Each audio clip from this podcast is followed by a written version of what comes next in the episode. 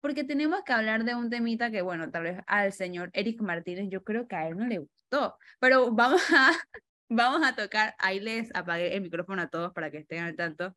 Tenemos que conversar sobre métodos anticonceptivos para hombres. Eh, también vamos a conversar de mujeres en un futuro, pero vamos a iniciar conversando sobre los métodos para hombres, señor Jorge Luis Sánchez. ¿Tienen el micrófono apagado? Sí, ah. Melissa, lo que pasa es que hay que, yo trato, de, hay que ser equilibrado y en esto hay que ser incluyente. Por ejemplo, la mujer, la mujer en los países latinoamericanos, los países nuestros regularmente, la mujer es la que se somete a todo tipo de métodos anticonceptivos. Eh, y hay diferentes métodos anticonceptivos para mujeres. Pero el hombre no, no, no, por un tema de machismo, por un tema que vamos a, super, vamos a hablar con la doctora Celeste Alston, eh, Hoy en Panamá, a través de, de la Casa Seguro Social o el MINSA y, la, la, el despacho de la primera dama se está llevando a cabo tanto el salping como la vasectomía. Pero en el mundo se ha estado hablando mucho de la necesidad que los hombres quieren, las parejas entiendan que hay un método anticonceptivo también, que es masculino, que es el método, aparte de los preservativos, eh, es, es, la vasectomía para eh, el control de la población, la natalidad, para cuando tú nada más quieres tener uno o dos hijos. Entonces, eh, sin embargo, los países que menos la aceptan y más la rechazan son, no sé si la doctora Celeste nos dirá lo contrario, es los países latinoamericanos, donde obviamente por razones muy, muy culturales, la población masculina no quiere someterse a, esta, a este método. Y fíjate que, que cuando escuchaba la noticia el día de ayer casualmente, que lo conversamos, me llamaba la atención que había no sé qué cantidad de mujeres que se habían inscrito para hacerse el salve y de los hombres eran solamente solamente 17. La doctora Celeste, ¿qué nos puede decir de esto? ¿Qué, qué ocurre? Hola, buenas noches. Muchas gracias por la invitación. Un tema muy interesante y qué bueno que pues, han tomado la batuta para orientar un poco más a los varones. Creo que hay, creo que falta información. Eh, cuando se habla de vasectomía, pues una de las primeras cosas que los varones piensan es que al hacer esta cirugía se va a afectar parte de su función sexual o se va a afectar parte de su masculinidad. Y aparte piensan que es un procedimiento quirúrgico grande.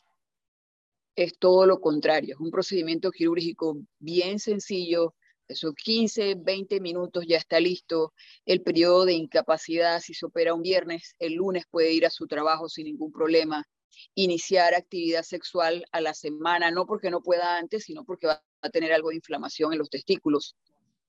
No se entra al abdomen, como en el caso de la ligadura de trompas en las mujeres, que sí hay que entrar al abdomen, que sí involucra una anestesia general, que sí involucra una incapacidad mayor, que hay más riesgo de lesionar algún un órgano. En la vasectomía no. Es un procedimiento sencillo, rápido y efectivo para lograr esterilidad. Lo que sí es importante es que el varón debe estar, no solo el varón, pues porque es un problema, realmente es algo de pareja, la pareja debe estar convencida de que no quiere tener más hijos, porque una cosa que sí tiene en desventaja la vasectomía es que revertirlo es costoso. Hacer una vasectomía es muy económico y muy rápido. Revertir la vasectomía es más costoso, toma bastante tiempo, es una cirugía sumamente delicada. Entonces, si es una cosa que les decimos a las parejas, debe usted estar convencida de que es un método que quiere definitivo. Si es un método temporal, pues siga usando el condón, siga usando la pareja el anticonceptivo, siga usando el coito interrumpido, siga usando otros métodos si usted quiere hacerlo de forma temporal. Pero si ya es una pareja que tiene dos niños y sabe que son los niños que puede mantener y criar bien, porque eso es importante, mantener y criar bien, entonces, y están decididos, sabe que necesitamos tener un método que sea permanente, entonces pensar que eh, el varón es más fácil, menos complicaciones, menos incapacidad. Y no se afecta las erecciones, no se afecta la masculinidad, no se afecta el deseo sexual y no produce aumento de riesgo de cáncer de próstata. Eso, ahí quería yo llegar para preguntarle. Buenas tardes. Buenas tardes, profesor Cabrera. Un placer. Yo he oído, sí, el placer es nuestro, doctora. Eh, yo he oído siempre, el caso de los eh, que atienden a las mujeres, a los ginecólogos, que les recomiendan que llegada a, a determinar a las mujeres, deben hacerse, creo que le llaman histerectomía, para disminuir probabilidades de cáncer de útero, etcétera, etcétera, etcétera. Listo. En el caso del hombre, hacerse la vasectomía o no hacérsela, ¿tiene alguna otra implicación en no hacerse? Realmente no. La vasectomía es un método eh, anticonceptivo para el varón. Ya le digo, pensando en que quiere hacerlo de forma permanente por las, por las desventajas que les cuento si quieren revertirlo. Otra cosa en la que usamos la vasectomía son los pacientes eh, que tienen algún trauma raquimedular, que son dependientes de hacerse cateterismo para sacar la orina o que tienen que usar una sonda permanencia por vejiga neurogénica, porque por esa orina infectada se pasa eh, a los testículos a través de los conductos deferentes y produce inflamación, infección de los testículos a repetición. En ese grupo de pacientes también recomendamos la vasectomía no como método preservativo, sino como para evitar que pasen las bacterias a través de los conductos deferentes a los testículos.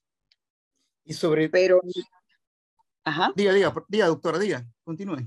Pero no, no es que pues se lo recomendamos a todo el mundo, ¿no? Ya ves, son casos muy, muy, muy puntuales en los que la vasectomía se usa no como método anticonceptivo.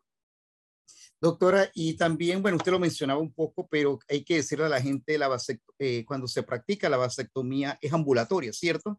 cosa contrario con la mujer. Es un procedimiento ambulatorio. Em, en la mayoría de los casos no necesita anestesia general, realmente. Eso se puede hacer con anestesia local.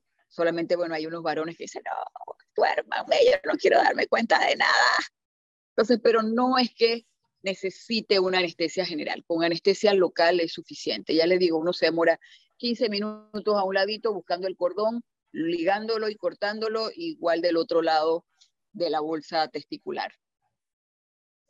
Y, doctora, entonces, eh, usted lo menciona muy bien, el, tema de eh, los mitos ha desmistificado un montón de cosas, pero los, los, latinos y sobre todo, vamos a hablar de los panameños, mantienen esa posición de me hago una vasectomía y me siento menos hombre porque es que ya no puedo producir hijos. ¿Es así la mentalidad del paciente regularmente? Mire, no, no, no tanto, ¿ah? porque pues lo que uno, lo que pienso yo que deberían creer los varones es no tener que traer niños. Se le cerró el, ahora sí. Que no mantener, que no puedas ver estar por ahí teniendo semillitas eh, que no te van a decir papá ni te van a querer, sino todo lo contrario, no es la idea. Eh, sí, eh, que decirlo como es, no es la idea. Entonces, pienso que es al punto de la parte de información, de la parte de información. Si el varón, porque los varones, déjeme decirlo, no lo, bueno, no lo voy a decir así de, los varones son un poquito más sensibles, para no usar otra palabra. No más cobarde, dígalo, dígalo, tranquila. Exacto a las cosas médicas. De hecho, los jóvenes van al doctor cuando ya se están muriendo. Eh, sí, tienen un pavor.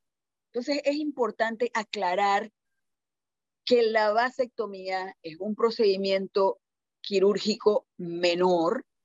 No entramos al abdomen. Es una herida de un centímetro a cada lado del escroto. Ahí se busca el cordoncito por donde pasan solamente espermatozoides ahí no pasa hormona, ahí no pasan nervios que tengan que ver con la erección. Los nervios que tienen que ver con la erección están dentro del abdomen, o sea que nada de eso se afecta. Otra de las cosas es que se preguntan es que, bueno, una vez que me hagan la vasectomía, la cantidad de semen que va a salir en la eyaculación es menos o no voy a tener. Esa es otra concepción. ¿Por qué? Porque, bueno, porque nosotros los médicos somos los culpables y no se lo informamos. Usted piensa, bueno, me van a cortar lo que para tener hijos no va a salir semen. No es así. Si usted pone, ponga eh, una cucharadita que tiene 5 cc de líquido seminal, lo que usted agregaría o sea, en un puntito, así, tic, es lo que viene de el testículo. Todo el resto de esa cucharadita se forman unos saquitos que están a los lados de la próstata que se llama vesícula seminal. Para que sepa, la próstata sirve para algo. La próstata produce ese líquido que sale en la eyaculación. Eso no viene del testículo. Lo que viene del testículo son solamente espermatozoides y es una mínima cantidad. Entonces usted no lo va a percibir que, bueno, usted tiene vasectomía porque sale menos cantidad de semen, usted no tiene, no, eso no se percibe. O sea, no se afecta, así concluyendo, no se afecta el volumen del eyaculado por una vasectomía. Pero, pero mire, a mí, de lo que usted me está diciendo, para decirlo en una palabra cruda, que es ignorancia de mucha gente y sobre todo de muchos hombres, no me sorprende si todavía aquí hay muchos panameños que no se hacen el tacto rectal porque dice que su masculinidad, su no sé qué, su no sé qué, su no sé cuánto. Y, y por esa ignorancia no se lo hacen apenas llegan a los 40 años. Ocurre también eso. Ignorancia total. Que, les va a doler mucho y que es un examen que demora tanto y, y vuelvo y recaemos en lo mismo. Información. Mientras uno más informa, que es lo que está haciendo su programa, pues la gente tiene más, ay, no, yo pensaba que era de, esta otra forma. Pero si uno informa a la población, uno informa a los pacientes, pues ya se va perdiendo un poquito el tabú y los temores. Oye, doctora, y en Pero creo que es importante que, que eh, se apoyen a sus parejas. Eh, en eso de la vida, por ejemplo, eh, el hombre tiene la fama de ser mucho más infiel que las mujeres en algunos casos. Y por ejemplo, no es que lo patrocinamos, ¿no? Pero vamos a decir que, por ejemplo, aquel hombre que no se conforma con una, sino con varias, por lo menos ahí tiene la garantía que nadie le va a meter gato por día. Doctor, ¿usted, está de acuerdo con esa afirmación? Usted como médico, ¿usted está de acuerdo con esa afirmación que la acaba de hacer? Bueno, de que ocurra, ocurre, ¿sí? De todo hay en la viña del Señor. Así es, que sea que bueno. Los hombres son más. ¿Por dónde saca que los hombres son más? es una realidad, sobre todo en Latinoamérica. y que bueno, ahora con los trabajos y la liberación de las mujeres estamos a la par.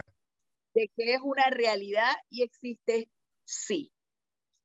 Y que, bueno, y lo que yo he visto a lo largo de los años en mi trabajo es que ocurre más en, pues, los varones más jóvenes. Una vez que va pues progresando, se, va dando, se van dando cuenta eh, que no hace sentido y que no es correcto. Y van cambiando un poco su mentalidad. Pero bueno, el punto es que es un método anticonceptivo correcto y de hecho, a la parte de la legalidad, eh, cuando se opera el paciente, cada segmento de conducto deferente, porque quitamos un pedacito del conducto deferente de cada lado, eso se manda al patólogo, el patólogo entrega una certificación donde dice se eh, eliminó un segmento de conducto deferente del lado izquierdo, del lado derecho. Aparte de eso, a los tres meses después del procedimiento, el paciente lo correcto es se haga un espermograma, que es un conteo de espermatozoides del semen, donde va a decir, bueno, lo que hay es mínimo y no tiene motilidad o no hay nada, no hay espermatozoides. Con eso, el paciente tiene la garantía de que ya no puede embarazar. Si pasa alguna cosa más adelante, pues, ahí ah, no, pero es que según no, no, no, doctora, pero es que según Jorge Luis, el que es mujeriego es el hombre, pero la mujer no quema al hombre.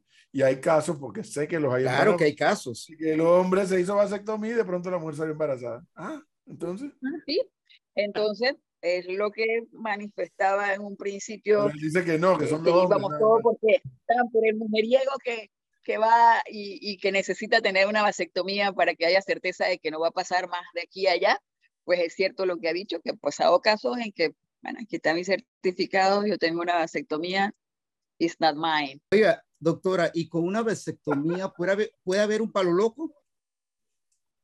De que el hombre puede haber un palo loco.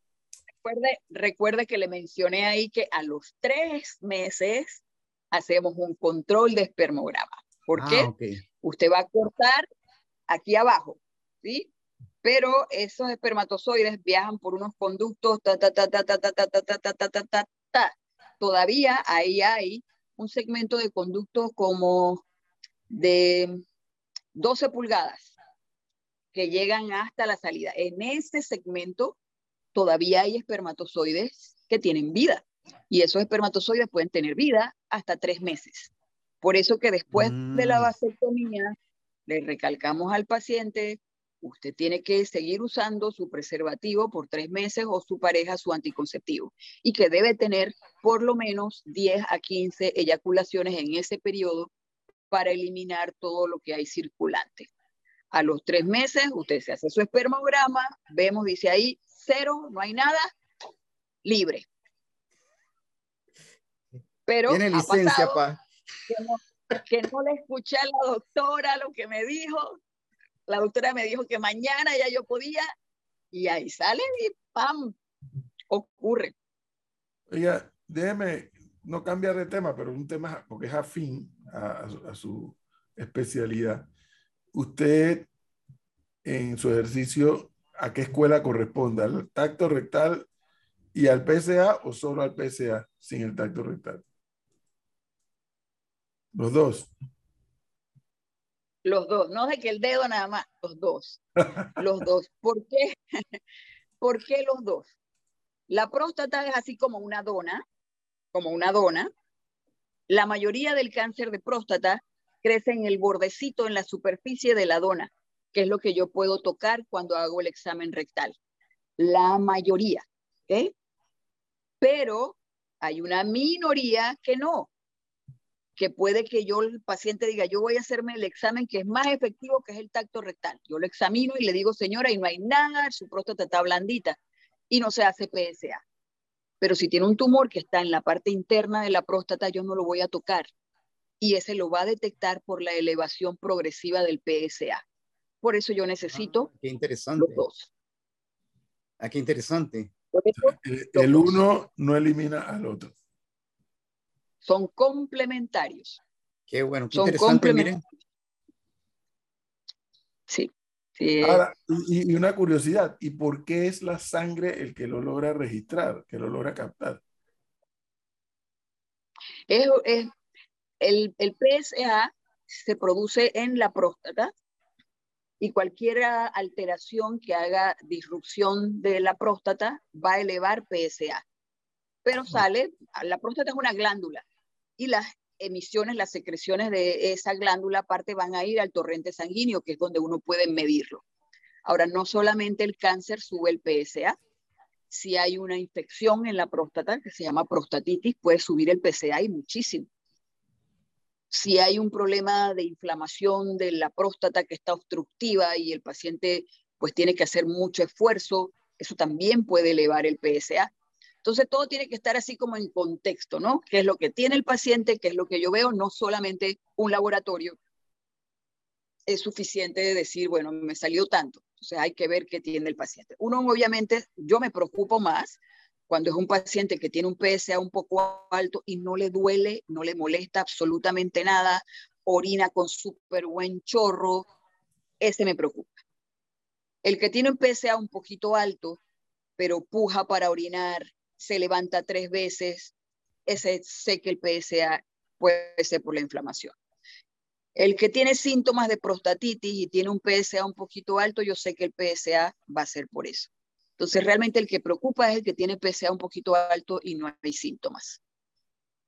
Oiga, doctora, eh, en esa línea que preguntaba el profesor Cabrera, tal vez eh, le quisiera preguntar otra cosa. Eh, yo hablé con usted en un momento donde la, pandemia estaba en pleno, hace un año y tanto, y como hablamos de usted como uróloga, hablamos de los estudios que han salido post-COVID, sin apartarnos del tema de la vasectomía, pero tiene que ver con un tema de, de, de, del que usted toca.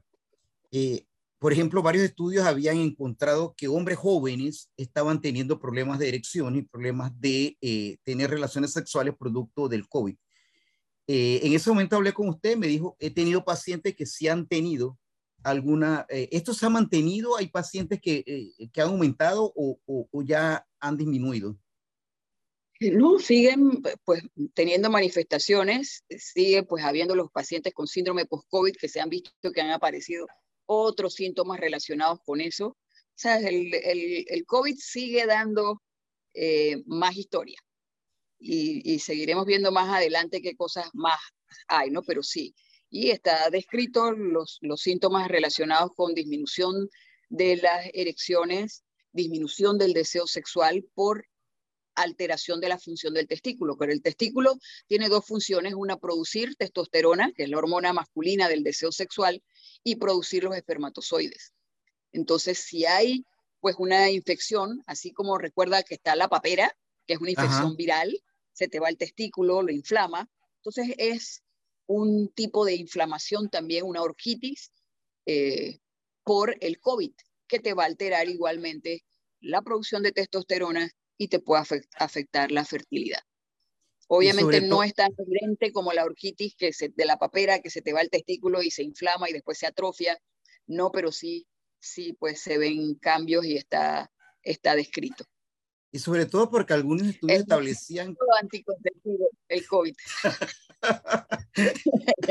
y sobre todo porque algunos estudios establecían que el testículo, el área testicular es como el área más como más alegre o feliz para recibir el virus del COVID. ¿Es así?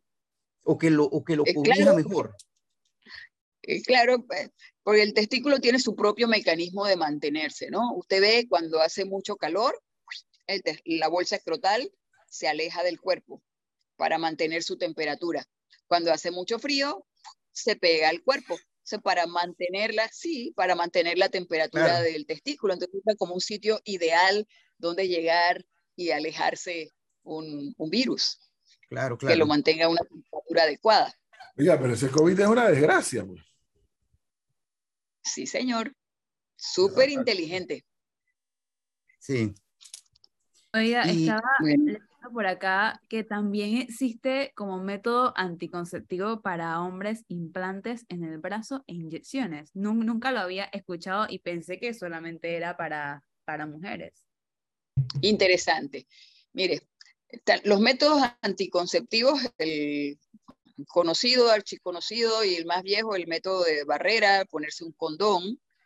Eh, los otros métodos, después los quirúrgicos, que es la vasectomía, hoy por hoy la vasectomía, el método quirúrgico, pero también se han considerado otros métodos como hormonales, que es el que habla de ponerse un pellet de hormona pues que te bloquee, pero aparte de eso tiene los efectos secundarios de ponerte hormonas. No es lo mismo que en las mujeres, pues que, que en efecto los tratamientos anticonceptivos en las mujeres son hormonales, que te alteran el ciclo menstrual y te alteran la ovulación. En el varón, eh, los métodos que hay están relacionados con la testosterona, eh, pero no es que sea 100% efectivo como lo es en la mujer. Y revertirlo después no es tan fácil como en la mujer, deja de usar anticonceptivos tres meses y listo. En el varón, eh, de hecho, puede haber por el uso eh, continuo de testosterona, el testículo se puede atrofiar y ya no volver a la misma producción de testosterona, cosa que puede pasar en los fisiculturistas o, varones, a veces muchachos, que usan testosterona para aumentar masa muscular, si eso se hace por mucho tiempo, el testículo se puede atrofiar y puede tener después problemas de infertilidad por el uso continuo de la testosterona. Hay otros métodos que están... Hay otros... Disculpe. Esos son los anabólicos que, que toman algunos de esta gente. Exacto, exacto andrógenos, es testosterona, que a veces es testosterona de otra cosa, bueno, testosterona, en fin, que lo que hace es un bloqueo central, ¿no? Bloquea el, el escucho, doctora, mientras escucho, lo que se me antoja pensar es que si alguien va a hacer uso de eso, que vaya al médico y que sea el médico y que le refiera qué tipo de hormona usar. No sé, se me, se me antoja pensar. Eh, sí, es cierto, pero eh, las desventajas, las desventajas de usar tratamiento hormonal en el varón como método anticonceptivo, no que no se use, ¿ah? si se usa el reemplazo reemplazo hormonal, si se usa el reemplazo de testosterona cuando está muy baja. Por ejemplo, le llaman andropausia, como si fuera menopausia, eh, pero es disminución de los niveles de testosterona. Eh, se puede usar de forma médica, eh, pero si ya se piensa como método anticonceptivo, pues hay que pensar en los riesgos adicionales de usar testosterona como método anticonceptivo. Em, hay otros métodos que se están explorando em, que son como em, silicona. Realmente es como silicona que se inyecta, eh, silicona que se inyecta en el mismo conducto deferente. No es una cirugía como tal, es como si se fuera a hacer la vasectomía, se busca el vasito y con una aguja se inyecta dentro del conducto. Em, es como un, eh, un sellante, como un sellante, eh, se llama basal gel, de vaso, de vaso deferente, basal gel, y se inyecta en el conducto y lo obstruye. Y después hay una sustancia que lo contrarresta, que vuelve y se inyecta y hace que se disuelva. No, Entonces, pero, doctora, pero doctora, eso sí dice que duele bastante. Bueno, se pone anestesia local alrededor del área donde se va a hacer la inyección en el conducto deferente. Eh, pero bueno, igual todavía no está para mercado. Todavía está, interesado en un par de preguntas, doctora. Una, una curiosidad, eh, no sé si ustedes como, como médicos eh, en esta especialidad de la, esta la urología, ¿no? Exacto. Tienen una asociación. ¿Ustedes manejan alguna estadística hasta dónde el hombre panameño ha aumentado la, de, la decisión de, de, hacerse vasectomía o no? La verdad que no. La verdad que no. No. Uno pudiera hacer un estudio con los patólogos, que son los que, pues, ya le digo, siempre es médico legal mandar el conducto deferente a patología. Uno pudiera saber con ellos, hacer estadística eh, de cuántas vasectomías pudiera decirse que se hacen al año. Em, eh, Aplafa hace mucha vasectomía. Yo trabajé en Aplafa en el 2005 y pues y, se hace mucha vasectomía. Ahora están eh, los servicios que eh, promueve gratuito el, el, MINSA de esterilización, pero creo que pues que falta información. Falta información.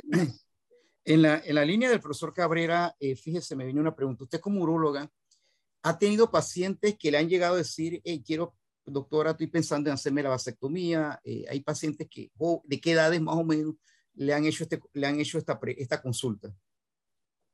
La mayoría son pacientes con su pareja, que bueno, dicen, yo tengo dos, tres hijos, ya no queremos tener más hijos y entre mi pareja y yo hemos decidido que pues yo me haga la vasectomía. Hay veces pues que son eh, parejas que van a tener un tercer hijo y a la señora le van a hacer cesárea y si es una cesárea programada pues el ginecólogo tiene ahí los, las, las trompas, puede ligarla en el mismo momento, entonces no es necesario que, que la pareja haga aparte eh, otro procedimiento.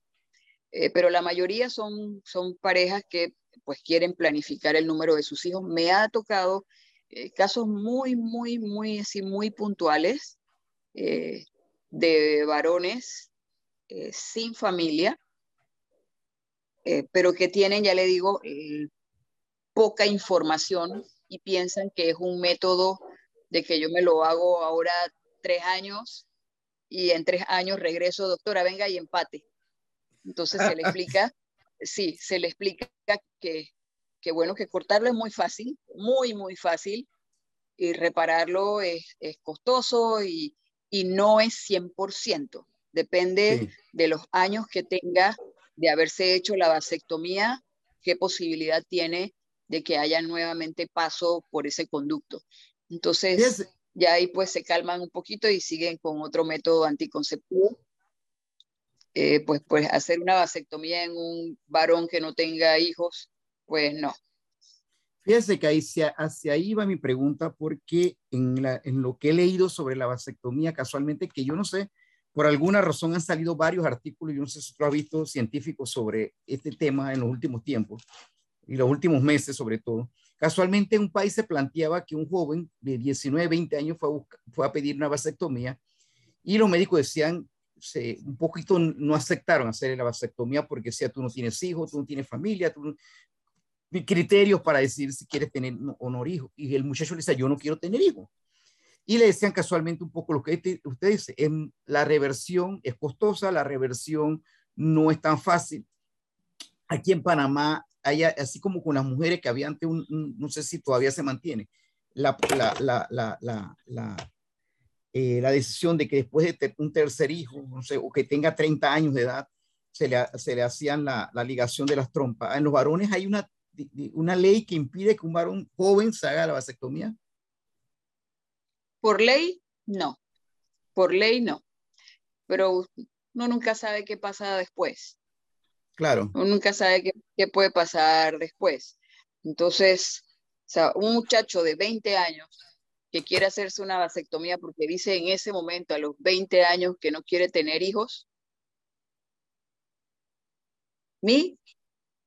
Yo no. No, lo hace. No. No. Y en 20 años, si usted me dice, yo soy un varón de 35, 40 años, ¿sí? Yo estoy completamente decidido que yo no quiero tener familia, esa es otra cosa, ¿sí? No quiero tener hijos, esa es otra cosa, ¿sí? Ya usted es un varón hecho derecho, 20 años, no. Maltrecho, todo lo demás. Hoy quiero una cosa, no quiero otra. Entonces, no, 20 años no. Ahora, doctora, yo le quiero hacer una consulta. Eh, obviamente, eh, no, no, yo ya yo tuve mi método anticonceptivo. Dos, y no, tuve medio recientemente y por eso ya, ya, ya, ya. No, mi, mi, mi pregunta es, eh, obviamente en otros países no sé si eso es obligatorio o no.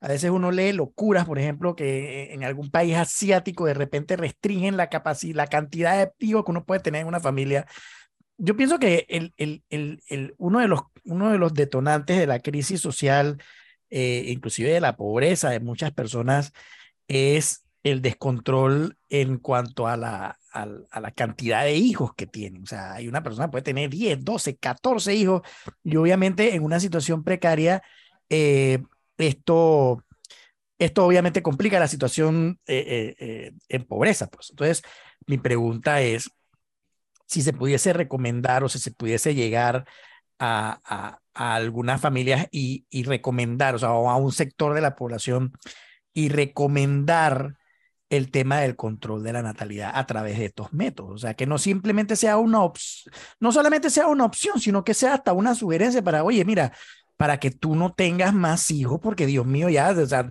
no tienes con qué mantener los que tienes y todavía quieres tener más hijos o irresponsablemente sigues teniendo más hijos ¿por qué no te sometes a un tratamiento de este tipo. Yo no sé si en Panamá se estila eso. Obviamente eso tiene que, que, ir, yo me imagino yo que eso, eso, no se puede imponer, pero yo pienso, no sé si, de yo pienso que de repente no se le da esa opción a la gente como para que, oye, para que sepas que esto se puede hacer, para que sepas que esto te puede convenir, para que sepas que esto quizás es lo mejor para tu familia, cosas como esas. No, no sé si de repente existirá alguna forma de poder uno crear programas para que cierto sector de la población se documente un poco más acerca del tema e inclusive pueda aplicar a ello.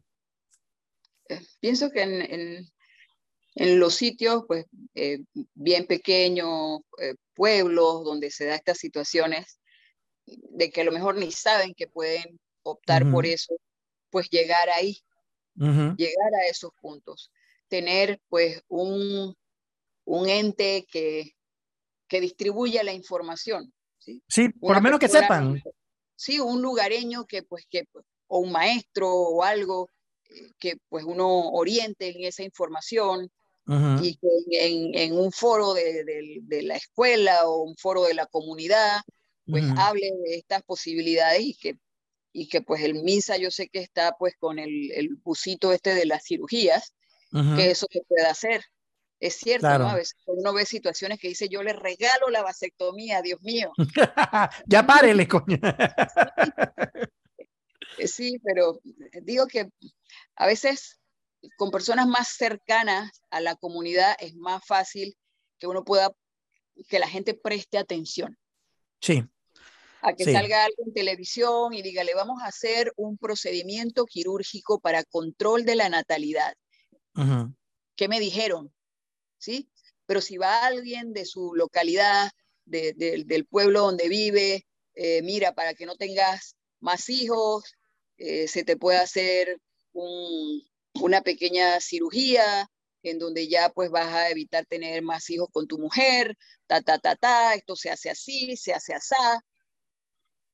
Si lo que uno quiere es lograr pues captar más personas y, tratar de, mejorar su calidad de vida controlando natalidad.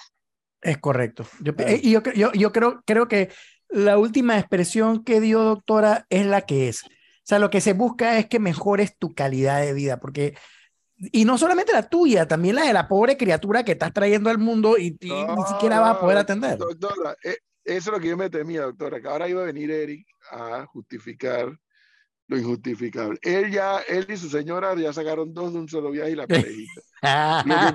lo que, que busquen dos más. No, no, no, no, no, no, no, no, no. Eso que corresponde, que sí, mira, si, si, si, fuéramos como en otros países donde inclusive a las parejas que tienen embarazos múltiples las subvenciones y les dan, les dan apoyo, yo lo haría, me correría ese riesgo de nuevo, pero no, dos veces no. No, bueno, que Dios se lo bendiga doctora. y le dé mucho trabajo para que tengan una super educación. Gracias. Amén. Oiga, Amén. Oiga, doctora, eh, por ahí también vi un, un, estudio que hablaba de que en los últimos 50 años, no sé si el caso de Panamá se ha dado una baja cantidad del conteo de esperma entre los hombres, producto de problemas al nacimiento, problemas del el medio ambiente, problemas de alimentación. Eso que eso ha redundado en algunos países en la baja cantidad de población. Eso eh, ¿Hay, eh, ¿Hay algo de, en Panamá de esto o no? Mire, el conteo de espermatozoides va ligado con la edad del varón.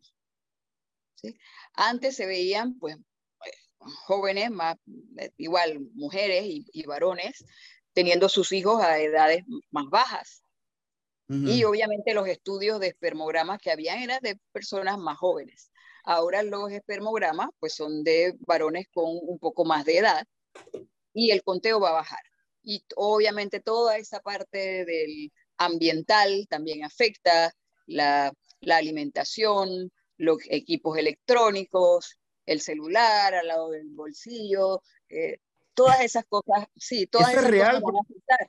Y es real, mire, es tan real que eh, los parámetros, los valores que salen en el espermograma de cantidades que son normal, para decir que son normales, se han ido modificando a través de los años y no modificando para más. De decir que, bueno, que en el 2010 era normal que tuviera 20 millones por mililitros y que ahora en el 2020 es normal que tengas 40 millones por mililitros. No. Para ese tiempo, en el 2010, tenías que tener más de 20 millones por mililitros para decir que el espermograma era normal. La nueva revisión dice que menos de 15 millones es normal. Antes decía que tenías que tener espermatozoides normales el 50%. Ahora puedes tener hasta 4% de espermatozoides normales y es un estudio que dice que puede embarazar.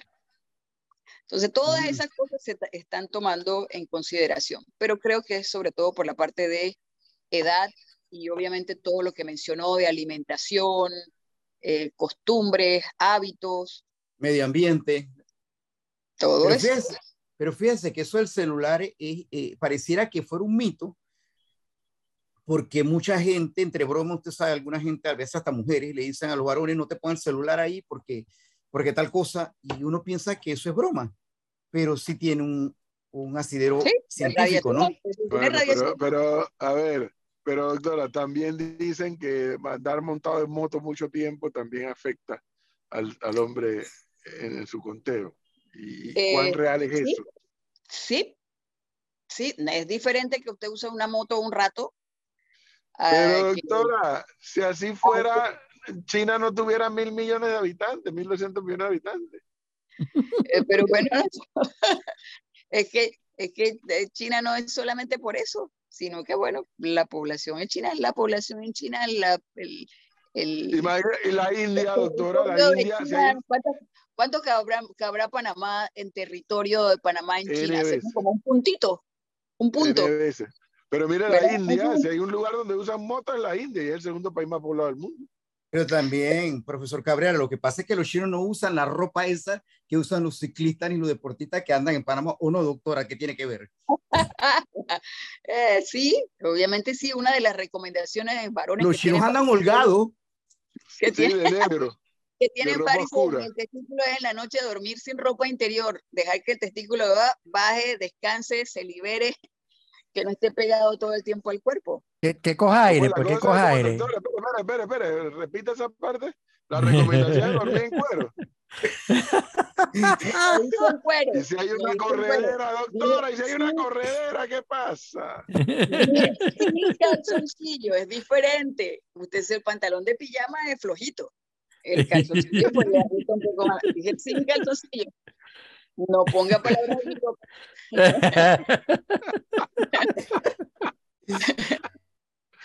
No, que cuando yo pienso en eso, yo pienso en una corredera. Y si hay una corredera, ¿cómo vas a salir ahí para la calle? Salen pelotas, pues, ¿qué va a hacer? No, eso no está bien. La corredera. Eso no está bien. doctora, por mi parte, la verdad que ha sido satisfactorio. Creo que, que fíjese, nos quedan temas, por ejemplo, que lo que mencionó el profesor Cabrera de, de, de del examen de tacto rectal, eh, está el tema también, por ejemplo, el aumento del caso de cáncer testicular, que creo que está aumentando en el mundo está aumentando igual en Panamá, ¿cierto? Que nos parece que para otra ocasión pudiéramos hablarlo. Cáncer testicular. Interesante el, el cáncer testicular. Ese es así como un paralelo al cáncer de mama. Las mujeres están acostumbradas, ¿y por qué están acostumbradas? Por recibir la información de que durante el baño se tiene que hacer su examen una vez al mes. ¿Usted sabía que el varón se tiene que examinar durante el baño los testículos una vez al mes? ¿Sí o no? No. Sí, no. sí, sí, sí. No. sí. ¿Verdad que no? No, no, no invente. Sí. ¿Verdad que no? Sí, sí, sí, sí. doctora, eso degenera. Jorge Luis, pero Jorge Luis, es una vez al mes, Jorge Luis. Es una vez al mes.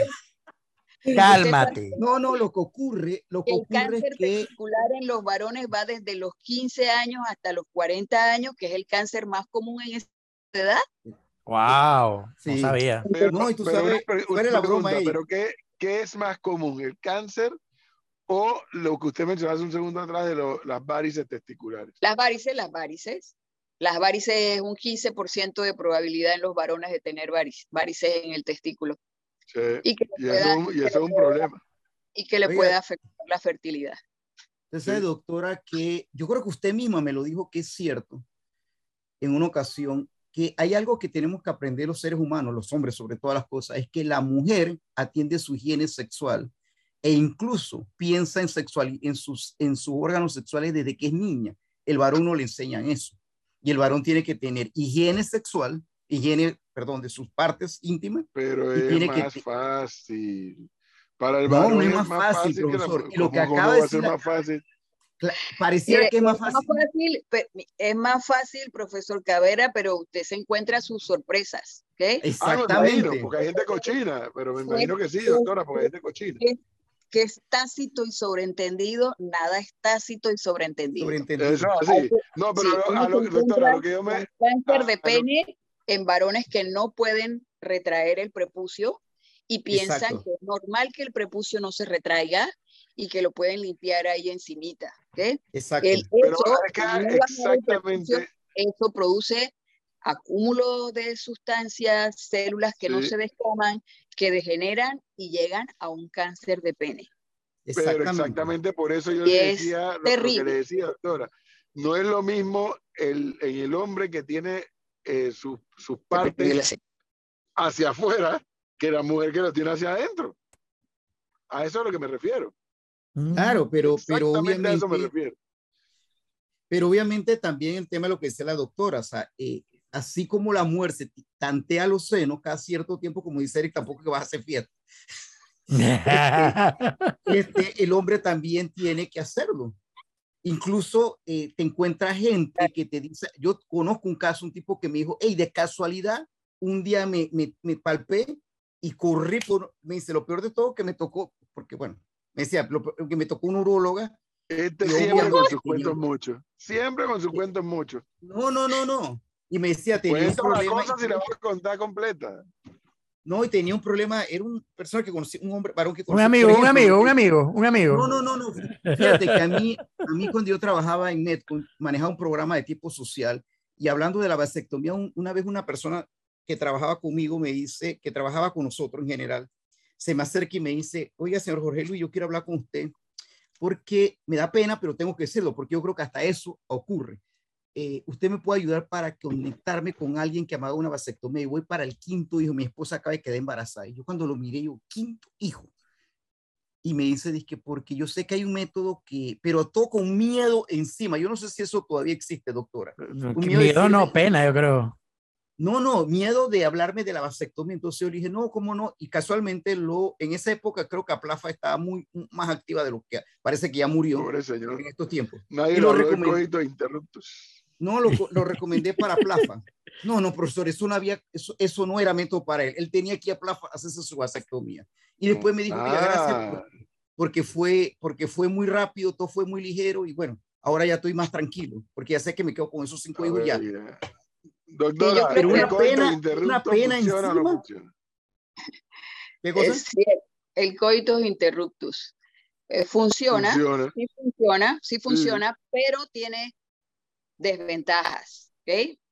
Las emisiones que hay ahí, un poquito, un par de espermatozoides, si son de esos bien rápidos, pueden llegar y pueden embarazar, aunque haya eyaculado fuera del área vaginal de la mujer. Puede. Oh, pero doctora, pero son unos trapecistas. Sí, puede pasar, puede pasar, entonces. Mm, y le tienen que poner más liberalismo. Igual hay jóvenes que no saben que... es un poquito peligroso. Igual hay eh, jóvenes... Es importante rescatar, eh, eh, rescatar dos cosas. una, ser un poquito más enérgico, o sea, más constante con la información relacionada a la vasectomía. Y lo otro que, pues, acabamos de hablar con uno de sus compañeros, el papá de los gemelos, los mellizos, ver la forma de, de, llevar esa información a sitios, pues, donde se necesita más y que haya como un, reproductor de, eh, de esa información que lo haga de forma muy sencilla, muy amena, para, para captar la gente que realmente eh, lo necesita, no el que uno ve día a día al consultorio, de que doctora, yo tengo dos niños, tengo tres, mi esposa y yo decidimos eh, no tener más bebés y, y, entre los dos discutimos y yo decidí hacerme una vasectomía. Entonces, que captemos a esos que están allá metidos en churuquita chiquita, que tienen 14, 10 hijos y que no saben cómo, que existe un método en que puedan pues ayudar a tener un control de natalidad. Una pregunta, doctora, ahora que lo mencionas, yo me imagino que este tema del control de la, natalidad debe tener sus detractores. O sea, debe haber eh, gente que se oponga porque lo considerará antinatura, o sea, porque ese sería, ese sería el, el, el, el, la, el, el obstáculo a vencer el sacar a la gente de la mentalidad de que esto no, no es algo correcto y que sí es accesible y que, y que es necesario, como usted dijo, para mejorar la calidad de vida tanto de los papás como de los niños. Eh, al final, mi criterio, y creo que usted lo comparte y es lo que está exponiendo, es que por lo menos a la gente se le documente, se le informe, que lo sepa, que hay una alternativa para poder evitar seguir teniendo hijos de manera desordenada, porque lastimosamente, por más antinatura que suene, más antinatura es el que anda haciendo eso por ahí de una manera desordenada e irresponsable. Sí, es cierto. Y también hay parejas, eh, eh, eh, las parejas femeninas que no pueden usar anticonceptivos por problemas hormonales, etcétera. Bueno, y está pues la parte de que el varón puede apoyar a su pareja haciendo él el procedimiento y no, no la mujer. Y que sepa, pues, es una cirugía menor, es ambulatoria. no se entra al abdomen, tiene mucho menos riesgo y es menos costosa igualmente que eh, la ligadura de trompas, una vasectomía. Sí. Muchísimas gracias por haber estado con nosotros y este tiempo que nos ha dado tan interesante. La volveremos a tener aquí para conversar de muchos otros temas de urología. Que tengan muy buenas noches. Un placer. Hasta luego. Gracias a ustedes. Gracias. Chao, gracias. Y ya